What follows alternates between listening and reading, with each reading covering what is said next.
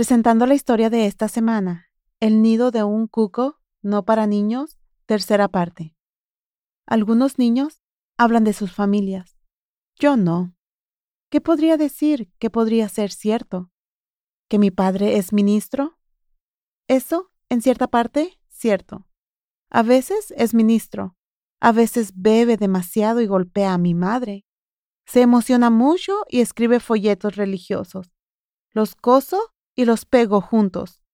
Se supone que el padre es un agente de la tierra de la propiedad valiosa que su padre compró, pero a mi padre no le gusta ese tipo de trabajo. Cuando no tenemos dinero para comer, mi padre me hace su mensajera.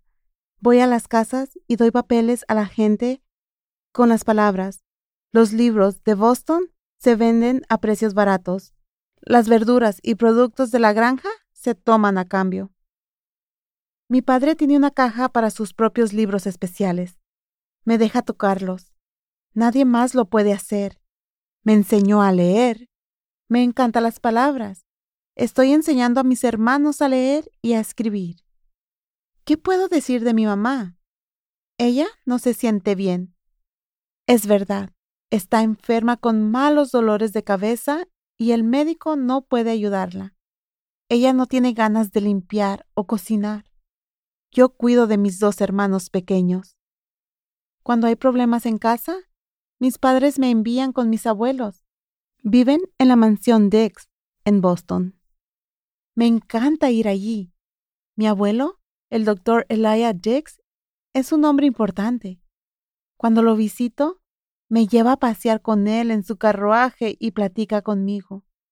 A menudo me lleva al gran jardín de flores que está atrás de la casa grande y me enseña los nombres de muchas flores hermosas. Los tiempos pasan.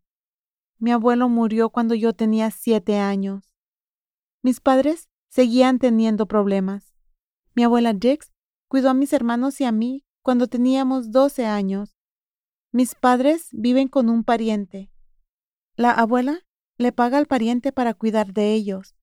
Mi hermano Joseph fue enviado a una escuela y una enfermera cuida a Charles, mi hermano pequeño. Yo estoy con mi abuela. Puedo que yo le agrade. No lo sé. Es estricta y exacta. Ella quiere que me haga una persona carismática, encantadora y disponible para el matrimonio.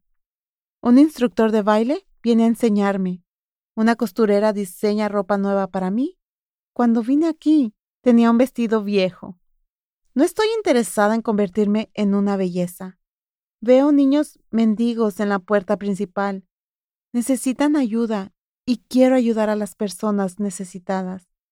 Yo recuerdo haber tenido hambre. La abuela piensa que soy terca. Mi abuela le preguntó a su hermana Sara, ¿qué se puede hacer con Dorotea? No quiere vestirse adecuadamente ni quiere conseguir un marido.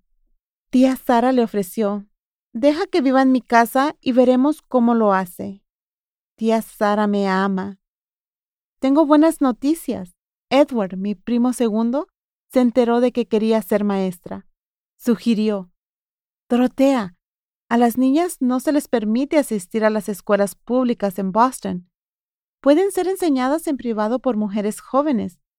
Muchas familias ricas buscan una escuela donde sus hijas e incluso sus hijos puedan aprender a leer. ¿Quieres que te ayude a encontrar alumnos y un lugar donde puedas enseñar?